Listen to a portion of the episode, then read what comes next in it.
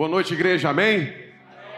De ponta a ponta, então tá liberado. As outras vezes eu estava em desobediência, então. Que nessa noite Deus possa falar ao teu coração, amém?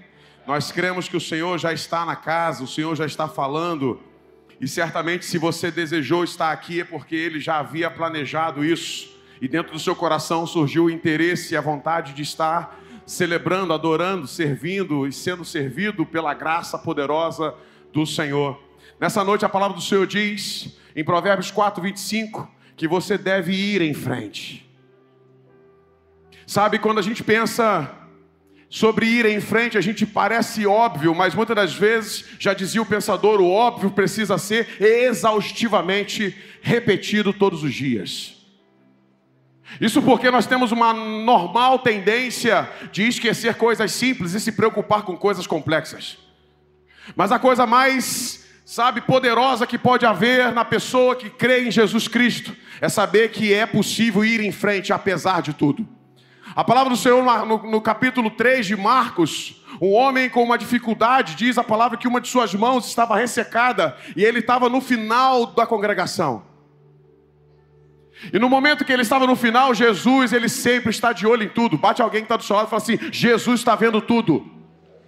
É.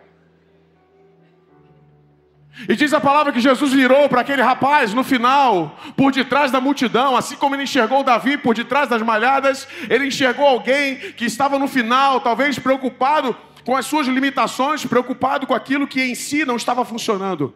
Quantas são as vezes que a gente se preocupa com aquilo que não está funcionando com a gente e acredita que isso é motivo para parar? Mas o Senhor hoje te diz: ei, está chegando a hora de você ir em frente. Está chegando a hora de você seguir adiante. Está chegando a hora de você ir além. Porque aquilo que você acredita que está parado em você, em Jesus, isso é forte e poderoso para voltar a funcionar. Marcos capítulo 3, Jesus vira para aquele rapaz e fala assim: Ei, vem para o meio. E hoje a palavra é: vem para o meio. Meio da cura, o meio da congregação, o meio da vida, o meio daquilo que o Senhor certamente quer fazer na sua vida. Não tem jeito, um princípio muito comum na vida do ser humano é: quando ele não está bem, ele vai para o canto. Ele já não responde as mensagens como respondia antes. Ele já não senta no mesmo lugar, ele já não fala como falava antes. Ele já expressava assim, sabe? Ei, tudo bem? Agora é tudo bem, cara. A gente vai ficando, sabe? A gente vai modificando e parece que ninguém percebe, mas eu te digo nessa noite: o Senhor percebeu que você está no canto e hoje a palavra dele é: vem para o meio. Porque vir para o meio é seguir em frente. Provérbios 4, 25 diz: é hora de você ir adiante, adiante daquelas coisas que estão na sua frente. Aquilo que está diante de você. É fácil falar, pastor? É, não, não é fácil falar. Eu falo isso com muita, sabe, simplesmente ousadia no Senhor, porque há momentos que a gente não quer mais ir em frente, ir em frente em coisas que a gente não acredita que é possível acontecer novamente. Quando a gente olha a palavra dele, de Marcos capítulo 3, é provável que aquele homem pensou: como ele me viu aqui, porque ele vê todas as coisas. É ele querendo botar coisas de volta no lugar, ei, a sua vida vai voltar para o lugar, porque é desejo dele. Ele não está chamando você de um lugar para outro, não é sobre geografia, não é sobre ministério, não é sobre, sabe, uma função naquilo que você fazia. Ele quer chamar você para um lugar aonde ele planejou, sonhou, desejou e projetou você para existir nesse lugar. E ir em frente é parte inicial, é o start. Aperta um botão aí. Tem que ser ativado algo e ninguém pode ativar por você, a não ser você, a decisão de eu vou em frente. Se você nessa noite quer começar a profetizar sobre a sua própria vida, diga eu vou em frente. Não é sobre você saber como, é sobre você querer ir adiante. Porque o como é dele, o jeito é dele, é como ele faz. Nós precisamos quebrar o óbvio para que a gente possa ir à frente, ir além. Sobre ir além, eu fico olhando a palavra do Senhor, cara. Sabe, Lucas? Na primeira carta,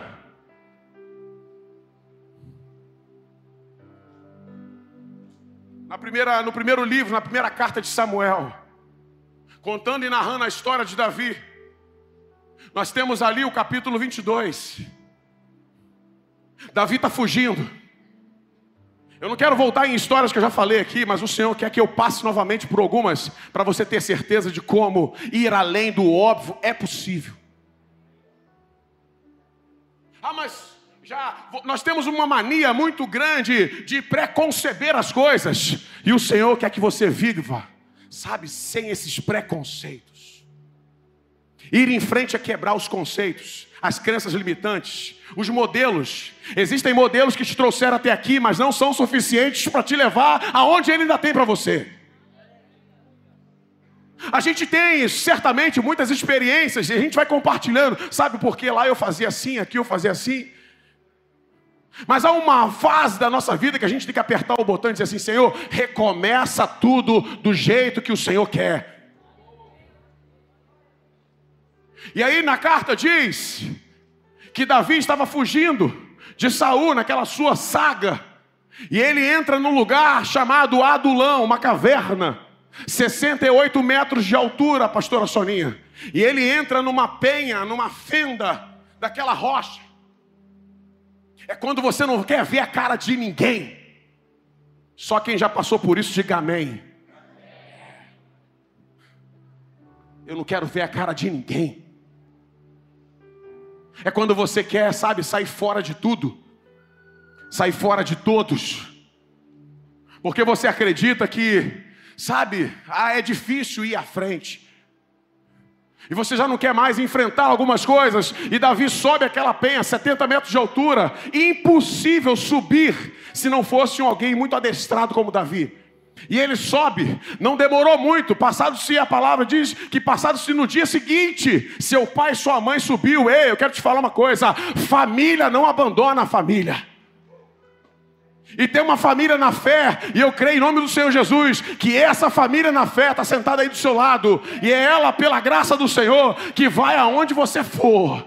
Talvez você está aqui de volta porque alguém foi aonde você estava.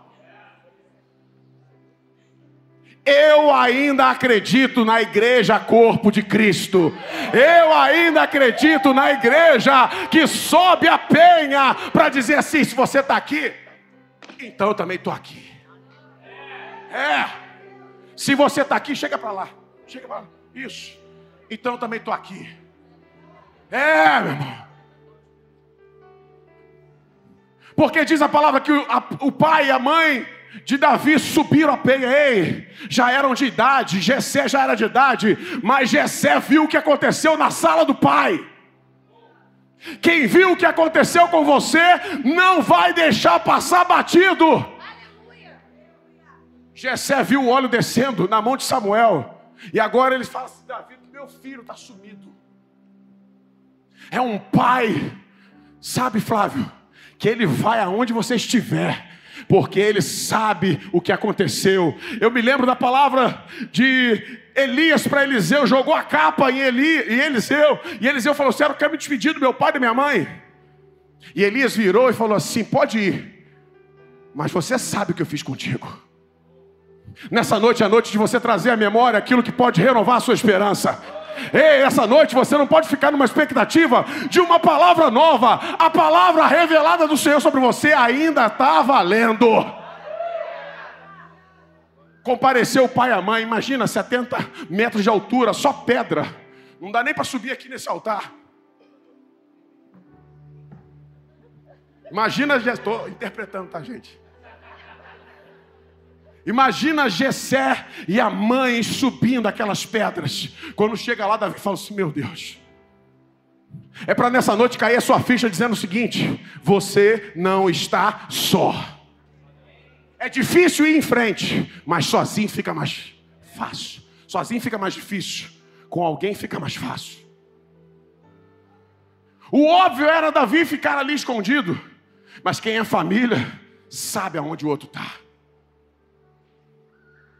Passados-se mais alguns dias, começa a subir uma multidão. A palavra diz que subiram 400 homens. Mas olha a lista dos 400: endividados, descontentes e insatisfeitos. subiram a penha, subiram a rocha, subiram a gruta e disseram assim: Davi, nós viemos ficar com você. Pode ser estranho.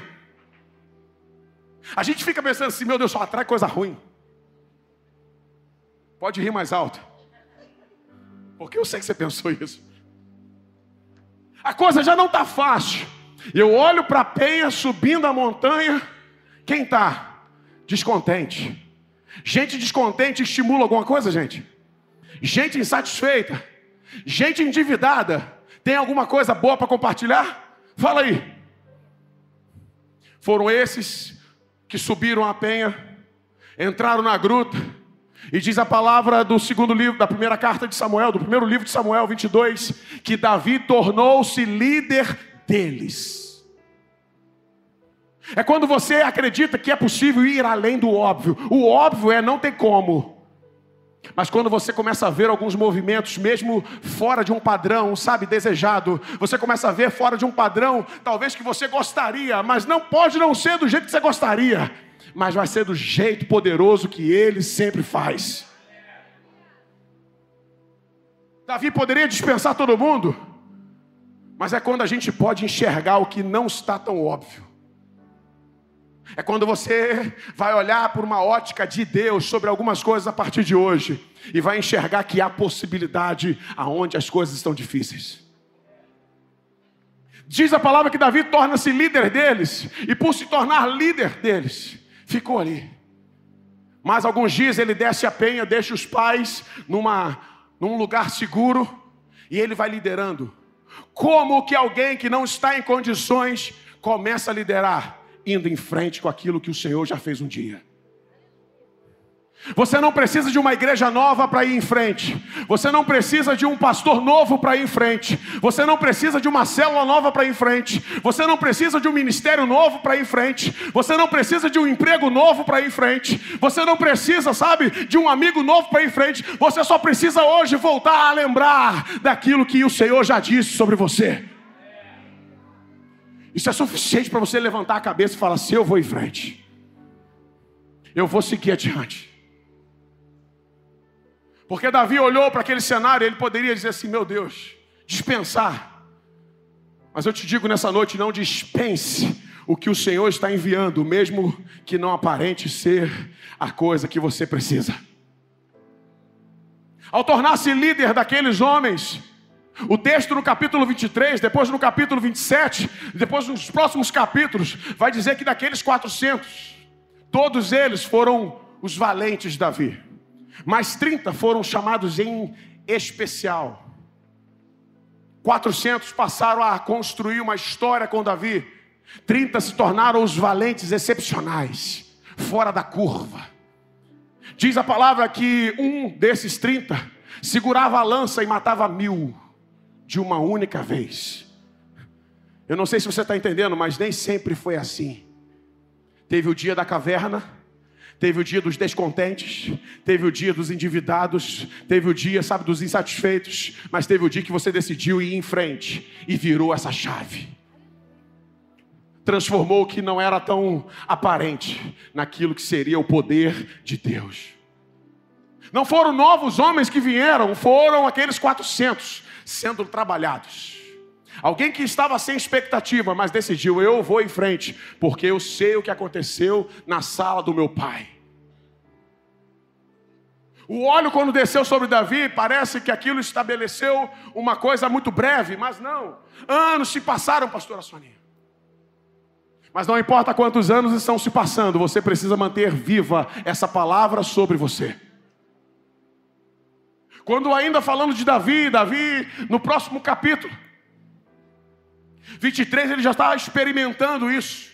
Ele já está experimentando o que é aqueles 400 homens valentes lutando com ele. Antes só, agora com apoio.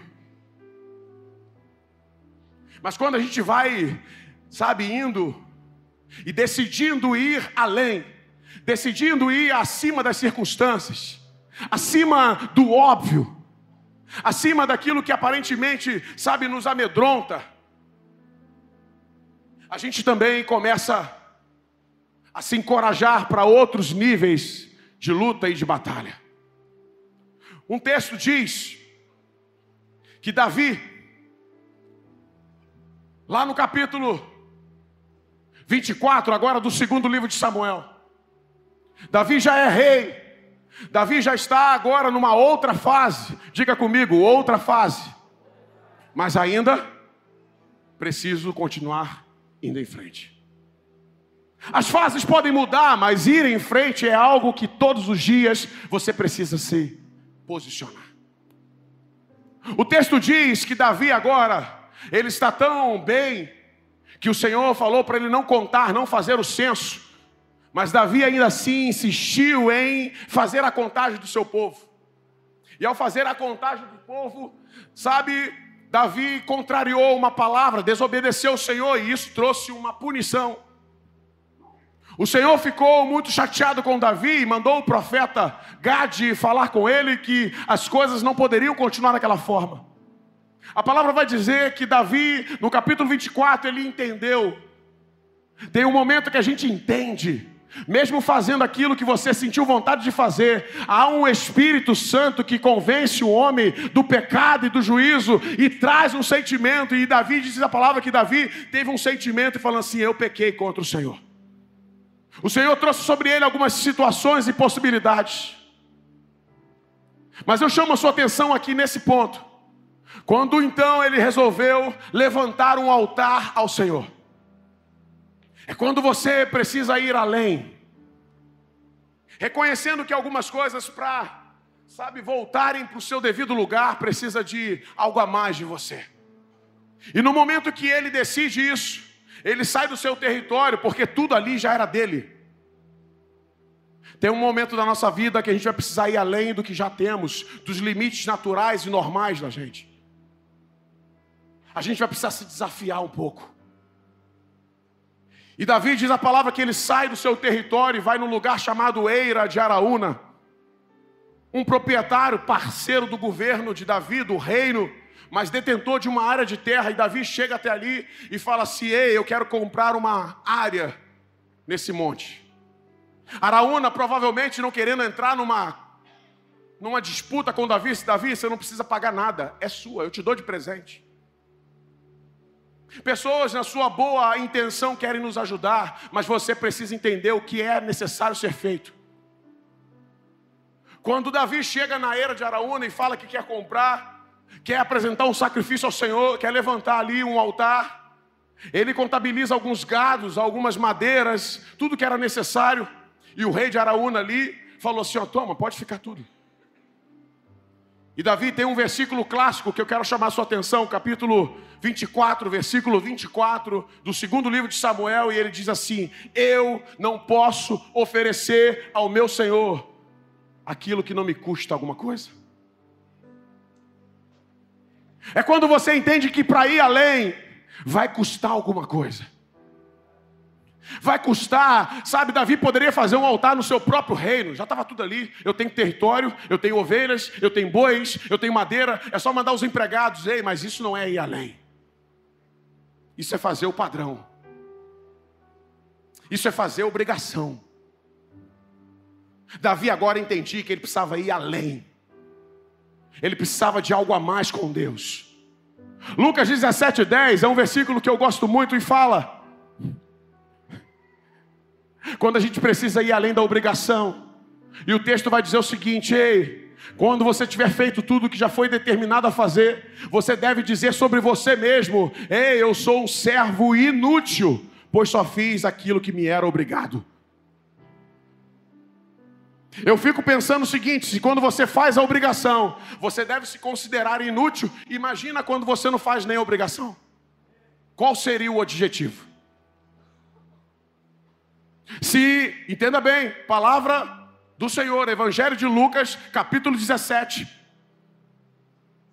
Depois de ter feito tudo que lhe foi ordenado, deve ser considerado você mesmo servo inútil, pois só fez apenas o que estava na obrigação. Quando a gente olha para isso, eu consigo conectar com o texto de Davi, segundo Samuel 24, porque Davi poderia levantar um altar no seu próprio território, mas aquilo era obrigação e ele não fez. Agora ele precisava ir além. E ele está indo além, comprando uma área, pagando um preço. É quando você precisa ir além, sabe, em alguns sacrifícios, em alguns limites, ir além dos limites. E quando Davi está ali preparando tudo, diz a palavra que ele levantou aquele altar e naquele momento aplacou-se, acabou-se aquela praga. E naquele tempo, 70 mil pessoas morreram, enquanto Davi decidia se ia ou se não ia. Olhando para esse texto, a gente pensa: quantas pessoas ainda podem morrer enquanto você não decide ir em frente? Quantas pessoas, sabe, o Senhor já colocou na nossa rota de ministério? Quantas pessoas o Senhor já não colocou na nossa rota de chamado? Na nossa rota, sabe, de obediência? E Davi, por um ato, sabe, de vaidade, de orgulho, ele decidiu contar. Todas as vezes que você quer contar, é porque você passou a não mais confiar e depender naquilo que o Senhor faz. Agora Davi está na era de Araúna levantando um altar e diz a palavra que cessou-se a praga. O povo celebrou, pelo menos o povo que estava vivo ainda, porque os 70 mil não dava mais para celebrar. Mas eu creio que ainda há esperança. Ainda que esteja morto, viverá. Ainda que ao cheiro das águas, sabe, um novo brotar possa vir. Davi agora está levantando um altar e agora ele está ali adorando ao Senhor e o povo disse: Que lugar é esse? Eu chamo a sua atenção porque anos após, muitos anos depois, Salomão está construindo o templo que Davi não ia construir. Aonde? Na Reira de Araúna. Chamado de Monte Moriá, com o nome mais novo, mas é exatamente Flávio, naquele lugar. Um lugar que antes foi de sacrifício, agora é o lugar da prosperidade. Quando você vai além, quando você rompe com todas as barreiras e limites, um lugar que um dia foi de choro, um lugar que um dia foi, sabe, de contrição, de adoração, de clamor ao Senhor, agora é o lugar que o Senhor responde. A gente fica olhando, sabe, todo mundo desejando o templo, os muros. Imagina, Todo mundo lá colocando a mão no muro. E um dia, Pastor Fonseca, Davi decidiu ir além e gerou um ambiente de glória. A palavra diz na segunda carta de Crônicas, capítulo 7, versículo 14, que todos estavam do lado de fora e a nuvem da glória desceu. É bom falar que a glória desce, mas aquela glória desceu no dia, no lugar que um dia Davi resolveu pagar um preço. Eu não vou oferecer ao meu Senhor aquilo que não me custa alguma coisa. Agora tem glória descendo, mas antes tinha um homem chorando, tinha um homem pagando preço. Poderia cortar caminhos, poderia criar atalhos, mas não tem atalhos para ir adiante com o Senhor. Agora em Crônicas está lá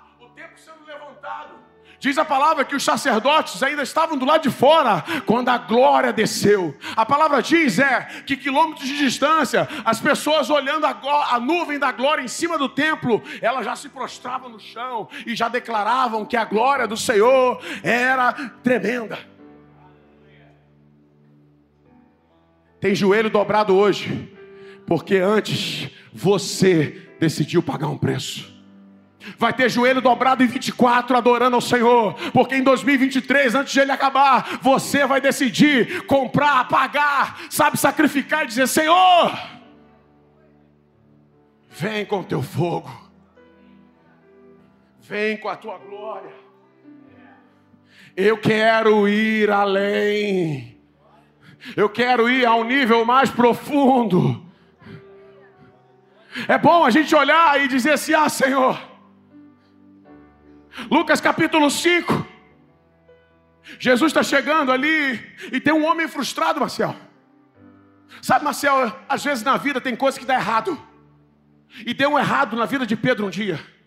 Pedro pescou, pescou, pescou, jogou rede para lá, jogou rede para cá, e diz a palavra em Lucas 5 que nada ele pegou, Alexandre. Ele está sentado, destecendo a rede, limpando, e chega um cara, esse cara é Jesus, e ele entra no meio da multidão, poderia escolher o barco de qualquer um, mas o Senhor resolveu escolher o seu. Ele sabe que você não está tão bem hoje, mas ele quer entrar a si mesmo. Ele sabe que você está apurrinhado, mas ele quer entrar a si mesmo. Ele sabe que você já chutou o balde, mas ele quer entrar a si mesmo. Ele sabe que você já está cansado de algumas coisas, mas ele quer entrar a si mesmo. Ele sabe que você, sabe, está chateado porque as coisas não estão acontecendo do seu jeito, mas ele quer entrar a si mesmo. Mas Jesus tem um jeito peculiar. Ele vai chegando.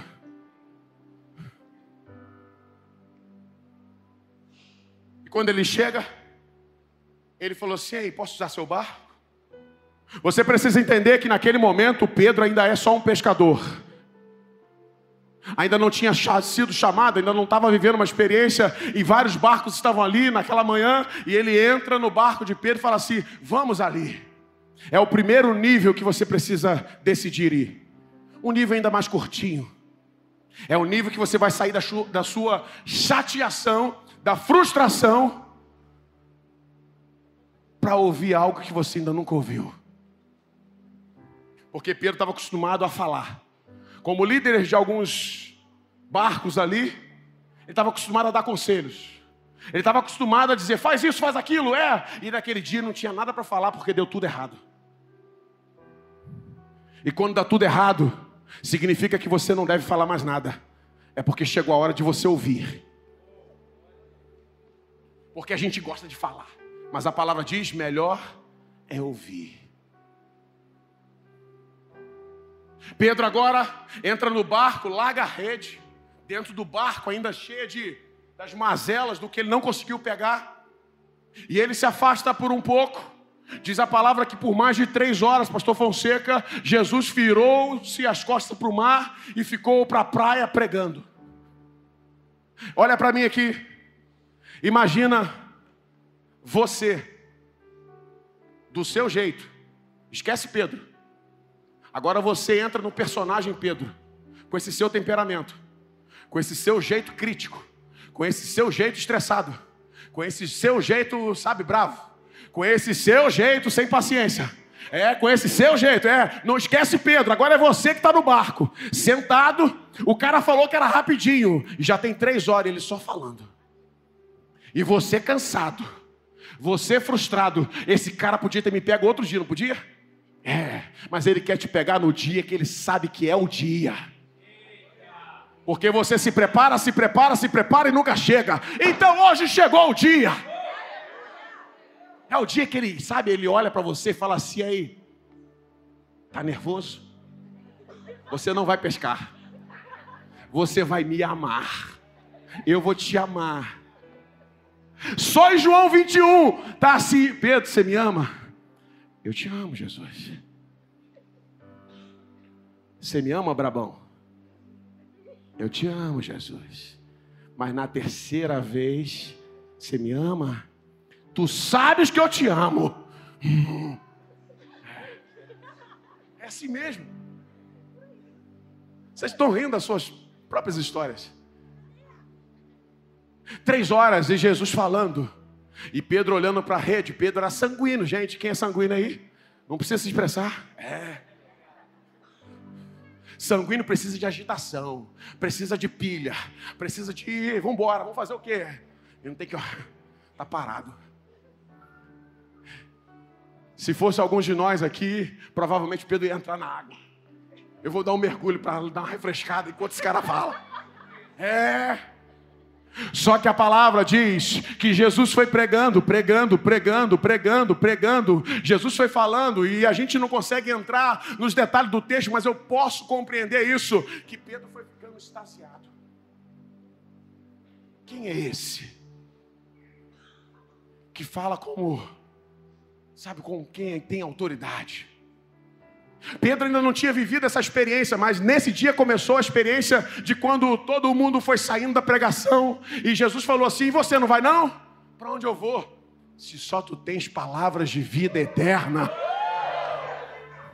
Isso não começa de uma hora para outra, sabe, Fabi? Isso começa lá atrás. Isso começou no cara no barco. Só tu tens palavras de vida eterna. É quando você acha que Jesus vai desembolar algumas coisas, quando na verdade ele já viu coisas que você não viu, ele está olhando no outro ângulo. Ele está vendo coisas que você ainda está preocupado com rede suja, e ele já está vendo o seu futuro. Ele já está vendo alguns anos à frente. Ele já está vendo o que você vai deixar de ser para aquilo que você vai se tornar. Ele já está vendo coisas que você ainda está preocupado, Maciel. Mas ele já viu o seu futuro. E ele já está lá cuidando de tudo. A rede está suja. E Pedro está falando assim: Meu Deus do céu, amanhã é um novo dia. Ei, amanhã vai ser um novo dia, mas não vai ser com essa rede. Vai ser com uma outra rede. E de repente, se você acha que vai ficar melhor, fica pior.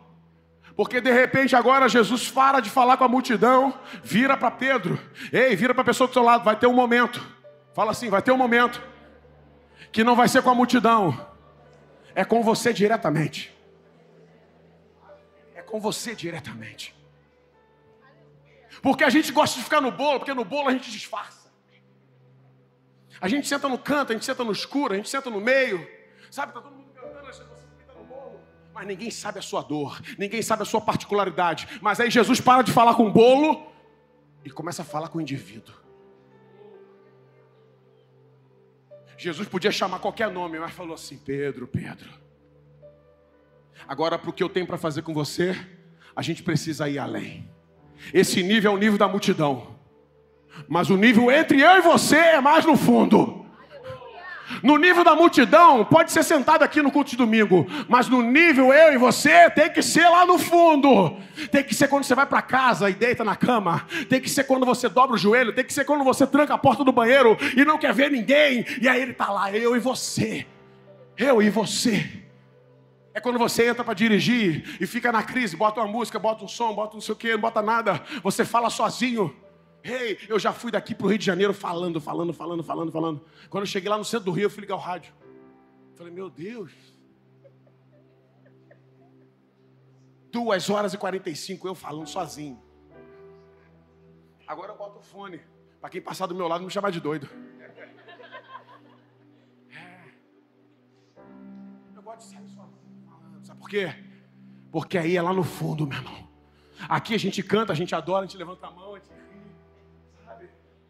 mas chega uma hora que Jesus fala assim: acabou com a multidão, agora é eu e você. Jesus dá a costa para a multidão, dá as costas e fala assim: Pedro, vamos lá. E Pedro, já impactado, porque Jesus pavimenta tudo com a sua palavra. Jesus não trabalha na emoção, Jesus trabalha na palavra. A palavra de três horas, que parecia ser um, um enfado, um fardo pesado, na verdade estava entrando no coração de Pedro como um solo forte um pavimento firme. Porque para você ir além, você tem que estar em bases firmes. A palavra diz que veio a chuva forte sobre a casa que estava na rocha e nada aconteceu. A mesma chuva veio sobre a casa que estava na areia e ela caiu. Não é chuva forte ou chuva fraca, é a base forte e a base fraca. Pedro agora vai ao fundo e Jesus provoca.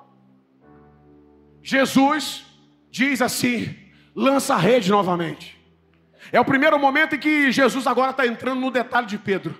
Jesus pregou três horas, é, mas ele sabia qual era o detalhe dele. Jesus sabe qual é o seu detalhe. Ele sabe aonde você está agarrado.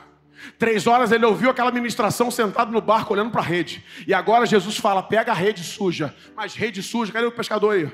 Pescadores, rede suja joga no mar? É difícil, né, irmão? Para quem é perfeccionista, então deve dar uma tremedeira danada. Joga. Joga. O Senhor essa noite diz com você: joga novamente. Não, mas não dá.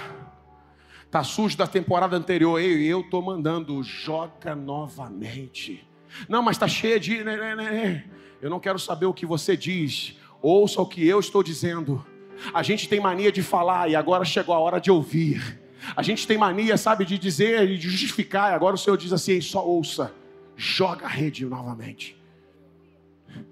Pedro faz uma fala crucial e diz o seguinte: não tem como jogar e dar certo, mas pela tua palavra eu lançarei as redes.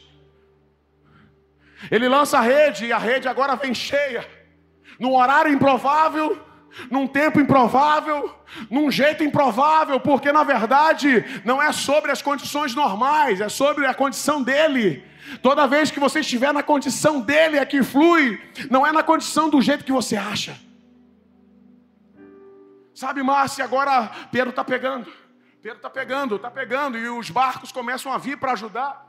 Pedro agora está vindo com a fartura daquela pesca, porque ele declarou sobre a tua palavra: eu lançarei novamente. É quando você não vê nada mudar, mas a palavra dele estimula você a ir em frente. O mar era o mesmo, e agora numa condição pior, agora é de dia. A rede era a mesma, mas agora ela está suja. Só que agora tem uma coisa que entrou no meio de tudo isso: a palavra dele vai, vai em frente, vai além. E o primeiro além de Pedro foi quando ele afastou com o barco, ouviu por três horas. O segundo nível de além é quando ele vai e lança a rede. E o terceiro nível é quando ele, agora ele volta com o barco, o barco cheio. Ele começa a voltar com o barco abarrotado de peixe. E Jesus vira para ele e fala assim: aí, deixa tudo e siga-me. A gente espera que Jesus resolva os nossos problemas. E Jesus está chamando a gente para algo muito maior. Ele quer resolver os seus problemas? Com certeza. E diga amém por isso. Ele quer resolver meus problemas, eu creio nisso. Mas Ele quer você em algo muito maior do que os seus problemas. Os seus problemas foram resolvidos assim, ó. Joga a rede. Ele sabia que para libertar Pedro, ele precisaria, sabe, dar uma, um experimento. Toma. Quando Pedro agora na praia larga tudo, Jesus fala assim: Ei, você agora será pescador de homens. Cara, o cara que estava, eu não sei se você consegue compreender, e eu vou terminando entre três horas da pregação, mais uma meia hora talvez de todo esse evento, não levou mais do que quatro horas e meia, Fabi. E agora a história mudou. A gente acha que para ir em frente, a gente acha que para ir além, vamos precisar de muita coisa. Só precisou de quatro horas, Alexandre, no máximo, entre seis da manhã e meio-dia. Vamos botar em cinco horas, seis horas no máximo, nem isso. E agora Pedro estava numa outra condição. Como diz aí alguns torcedores, está em outro patamar. É quando ir além fica numa condição que, sabe, era difícil ali, agora parece fácil. É quando a gente começa a entender que para ir além, na verdade não é o que eu posso fazer, é o que eu me permito viver com Ele. É o quanto eu me permito obedecer, é o quanto eu me permito deixar as coisas fluírem, deixar as coisas acontecerem. Sabe, Flávio? Existem algumas coisas que eu quero mencionar com você aqui.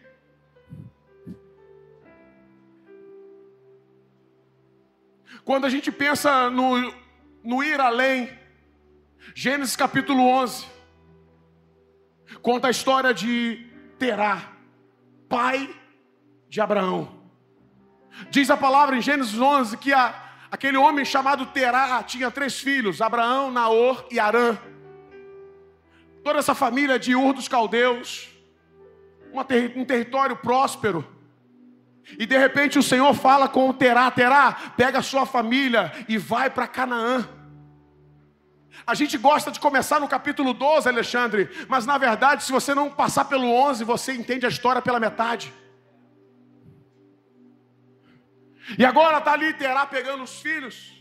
Mas antes deles saírem, Cíntia, daquele lugar de Ur dos Caldeus, você pode ler no capítulo 11, diz que um dos filhos de Terá morreu, com o nome de Arã. Mas ainda assim, a gente sofrendo alguns baques, a gente até começa a ir à frente, começa a ir além. Mas diz a palavra que quando Terá chegou numa cidade, presta atenção, o nome da cidade era Arã. O nome da cidade era o nome do filho que havia morrido.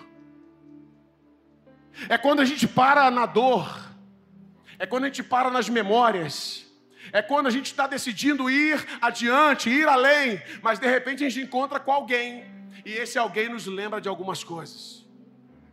Você até começou a ir em frente, você até começou a ir além, mas de repente, passados uma semana, duas semanas, um mês, seis meses, um ano, você decidiu trocar de igreja, trocar de cidade, trocou de casa, trocou de tudo, e de repente você, agora eu vou em frente. Mas algumas coisas né, começam a te lembrar. Diz a palavra que Terá ficou por ali. Chega um ponto da nossa história que a gente não consegue mais ir à frente porque a temporada anterior nos paralisou. Abraão cresce naquele ambiente de paralisia, cresce naquele ambiente de limitações emocionais, de limitações, sabe, de vários tipos. E aquela coisa vai crescendo e Abraão vai convivendo com aquele modelo de, de ir em frente. Afinal de contas, a palavra para ir para Canaã era para o pai terá. Como que eu vou? Eu vou esperar meu pai. É quando você ficou esperando alguém, mas pararam.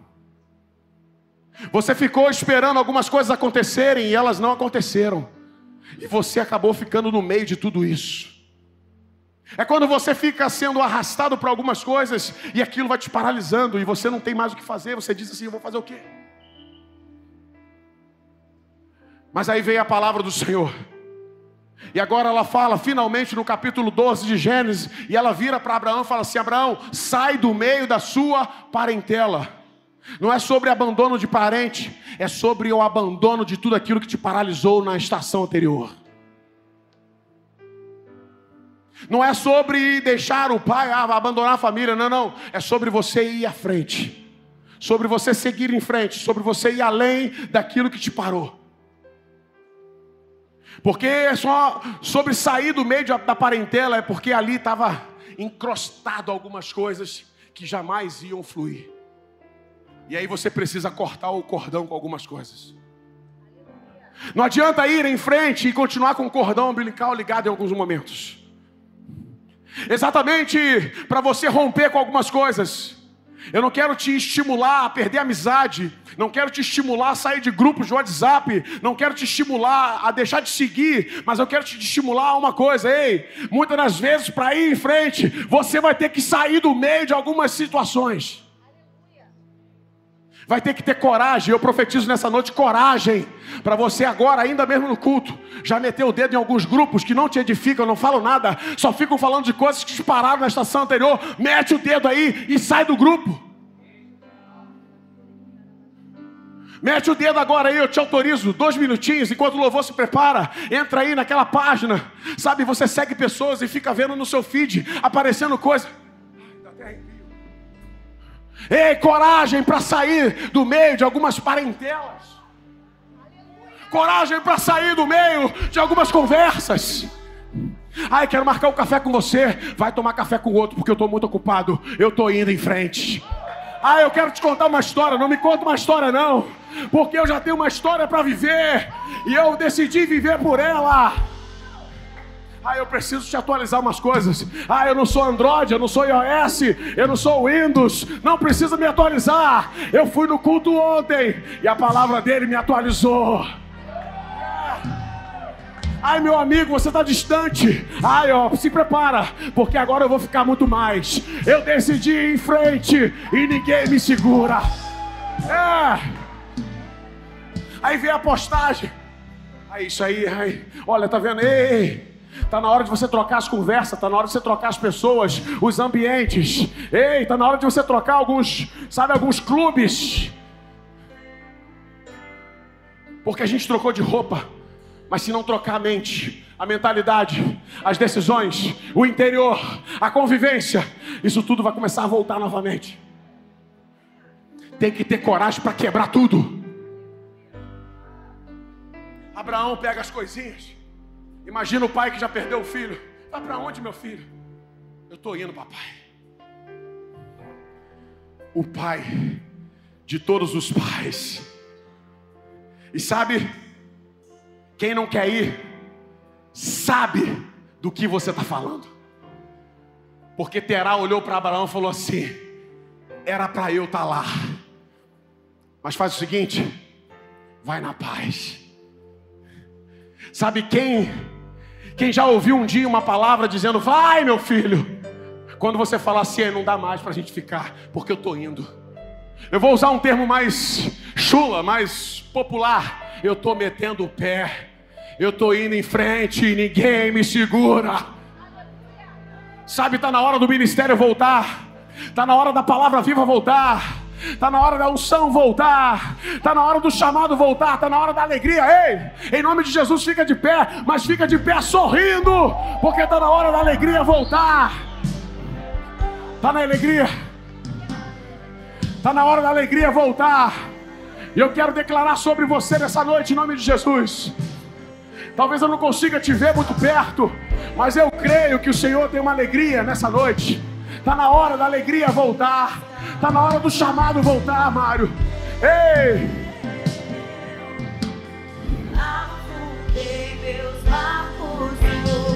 Oh! Segura, louvor. Sabe, em nome de Jesus.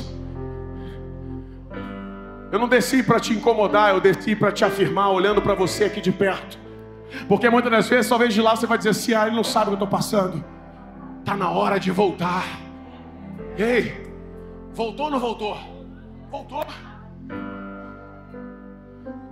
Net, está na hora de voltar, Marcos. Vocês estão lá do outro lado e sabem o que eu quero dizer. Xanamassorecar. Temanturibagai. Sabe, não dá mais. A gente fica, sabe, até emocionado com algumas coisas, Alexandre. Mas a emoção já não é mais suficiente para te manter de pé. A emoção passa, a empolgação passa. Muda o louvor, você já não é mais o meu. Ai, canta aquele louvor. E aí você quer um louvor que te estimula, você quer um pregador que te estimula, você quer um versículo que te estimula. Ei! Está na hora do estímulo ser aquela palavra viva e eficaz que foi dita. Ei, sai da sua parentela. Tem coisas para acontecer. Você vai precisar quebrar com coisas velhas. Lugares velhos, hábitos novos. Em nome de Jesus. Chonecar sobre cara. Ei, você pensa que é fácil? Não é fácil. Abraão pega as coisinhas e começa.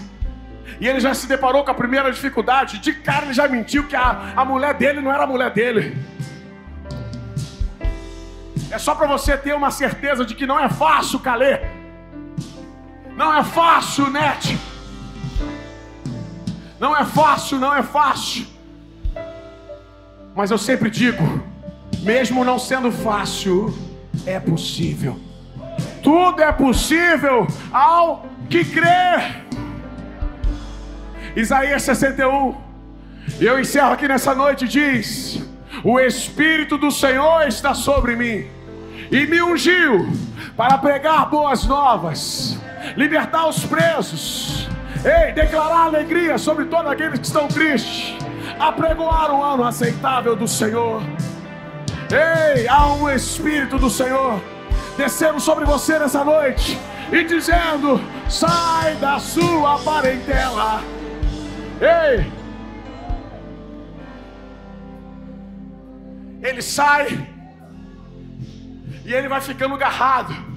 Ei, eu quero já te avisar: não vai ser fácil manter uma decisão de ir em frente. Você vai ficar agarrado em algumas coisas.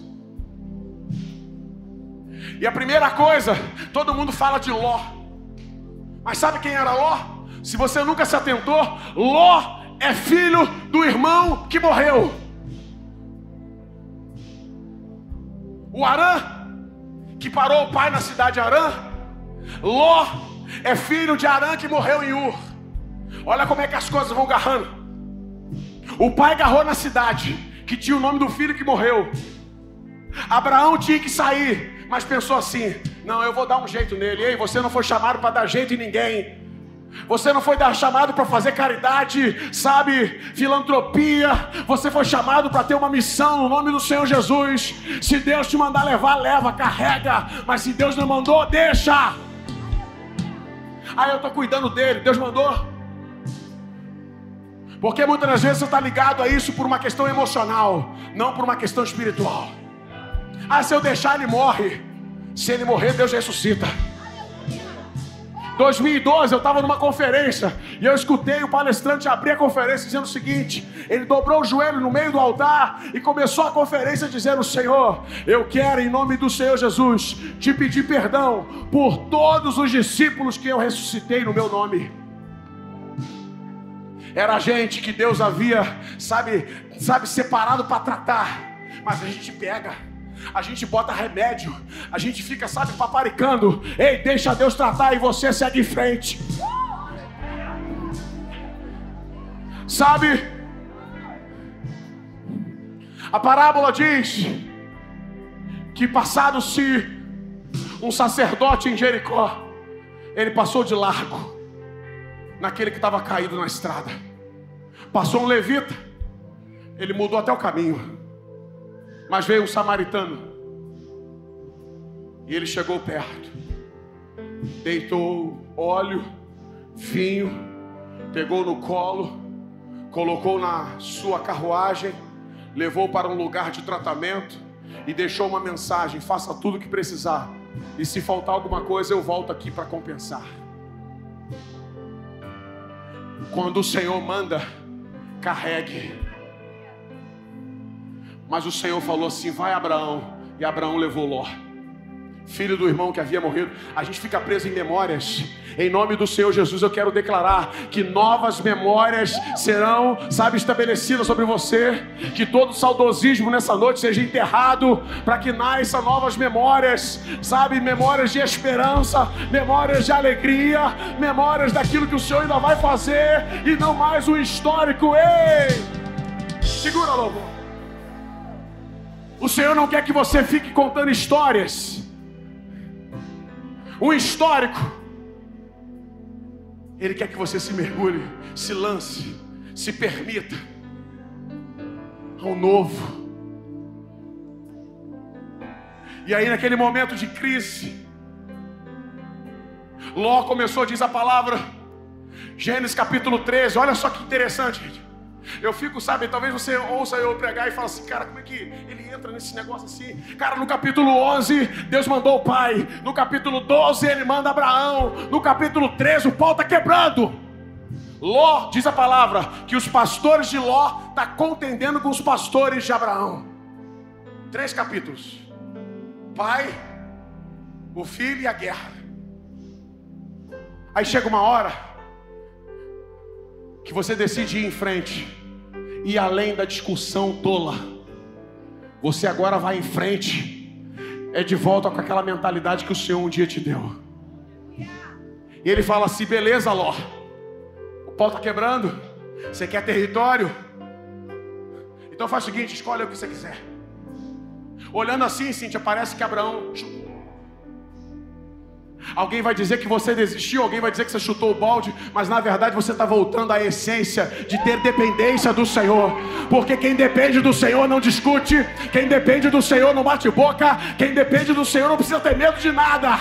Ah, mas e se ele pegar meu lugar? Ei, ninguém vai pegar seu lugar, ninguém vai pegar seu lugar. Você precisa ir além da disputa. Você precisa ir além. Ei, entenda uma coisa: modelos mudam, lugares mudam, mas a palavra dele permanece para sempre. Abraão chega, cansei, escolhe o que você quiser. Eu vou ficar até de olho fechado aqui. Um, dois, três. Sabe quando você era criança, brincava de pique-se-esconde? Vai. O Senhor quer você relaxado nessa noite.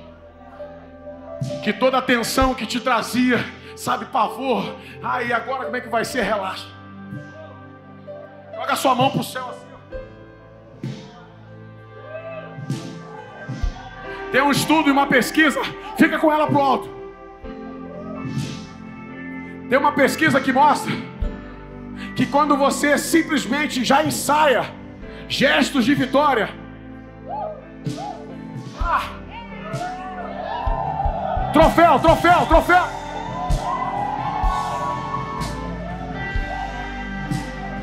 Balança. Ei, não é Juan que está dizendo. A pesquisa científica diz que o seu cérebro não sabe dizer se é real ou se é um ensaio, mas na hora que ele percebe isso, ele já começa a liberar, sabe, hormônios, já começa a liberar serotonina, já começa a liberar alegria, prazer, para que você já entenda que é possível. Com as suas mãos para o alto assim, vai. Só de celebrar sua vitória.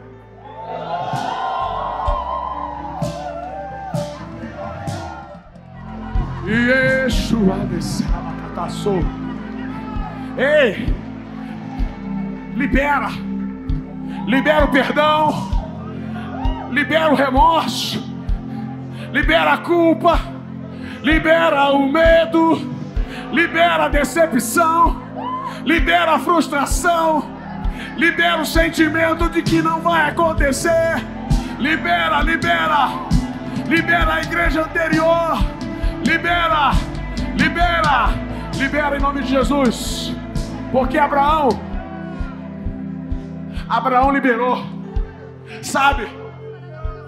Eu quero falar com você com muita liberdade e autoridade no nome do Senhor Jesus. Chega uma hora que você tem que fazer o seguinte, ó, chega, faz o que você quer.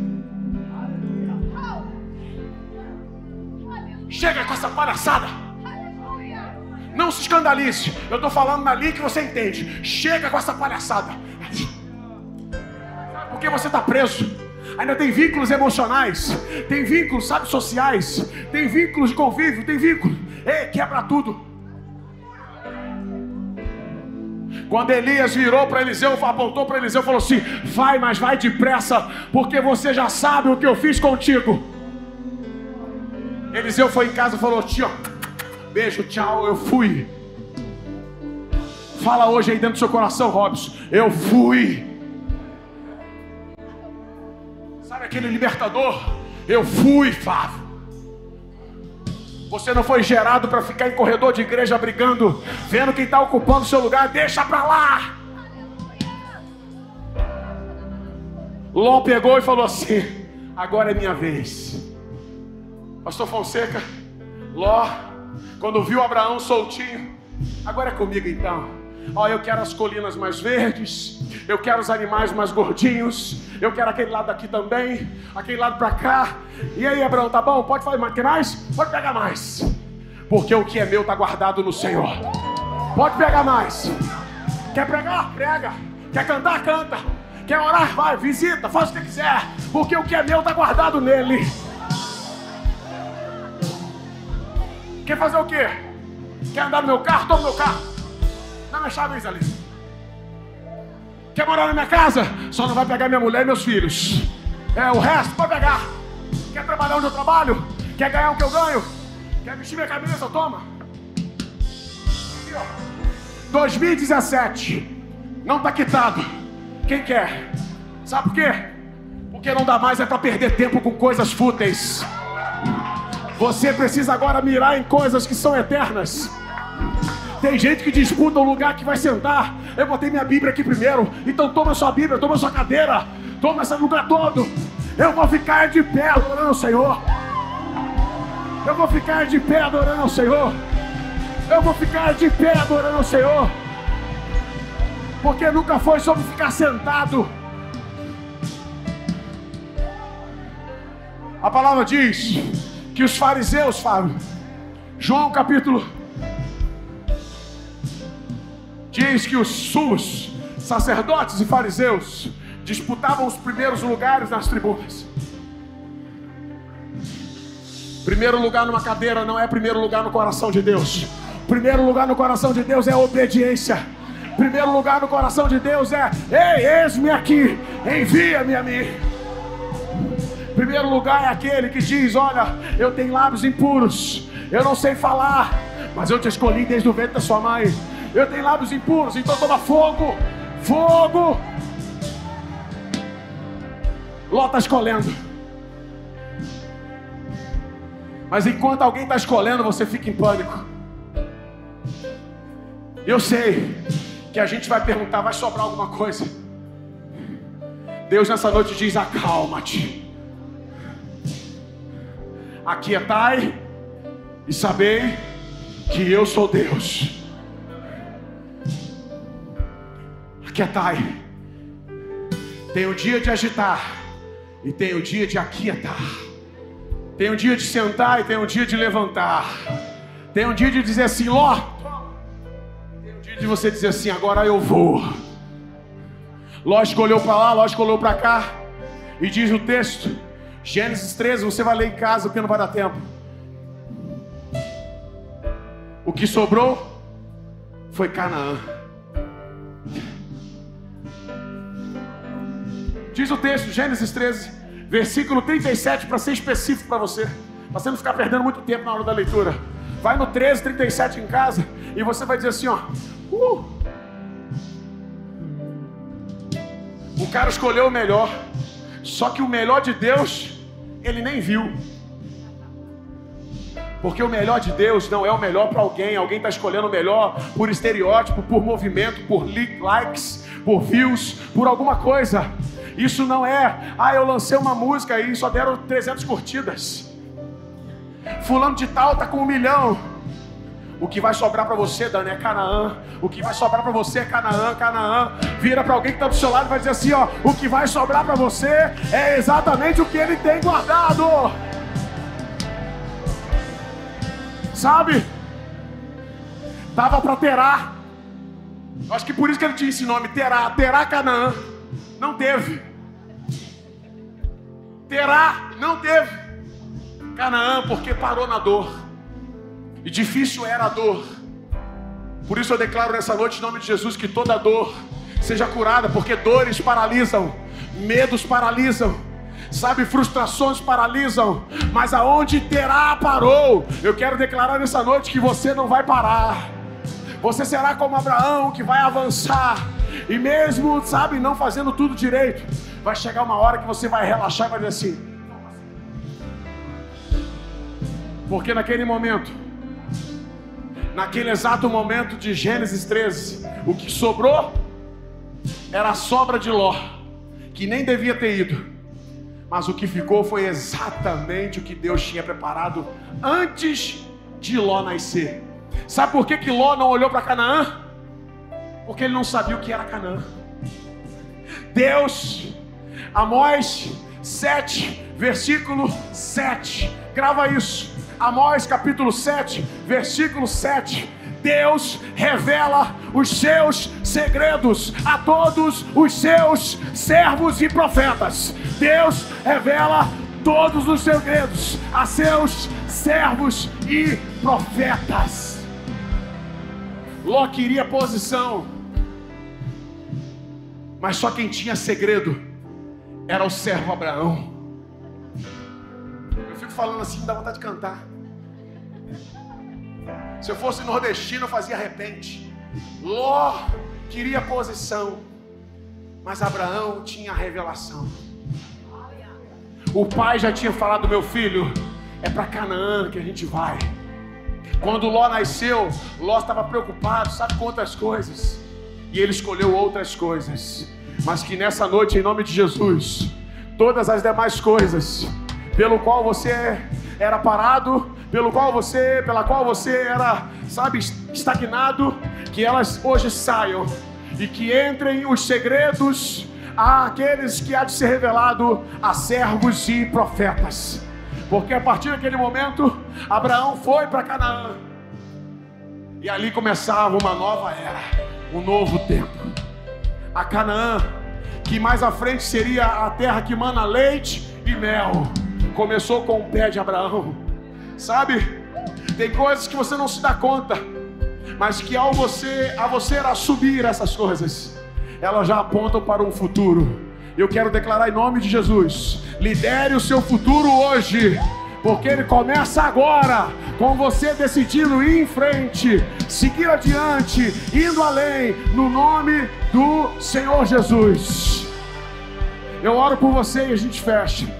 Que a graça do Senhor Jesus, o amor de Deus Pai, a comunhão e essa graça preciosa que dá direção a filhos, a servos e profeta, continue levando você para entender segredos do Pai para entender aquilo que deve ser prioridade para você, te dando coragem para sair e coragem para entrar, coragem para se posicionar e para viver aquilo que é o ir além, em nome de Jesus. Deus te abençoe, vá na paz, boa semana!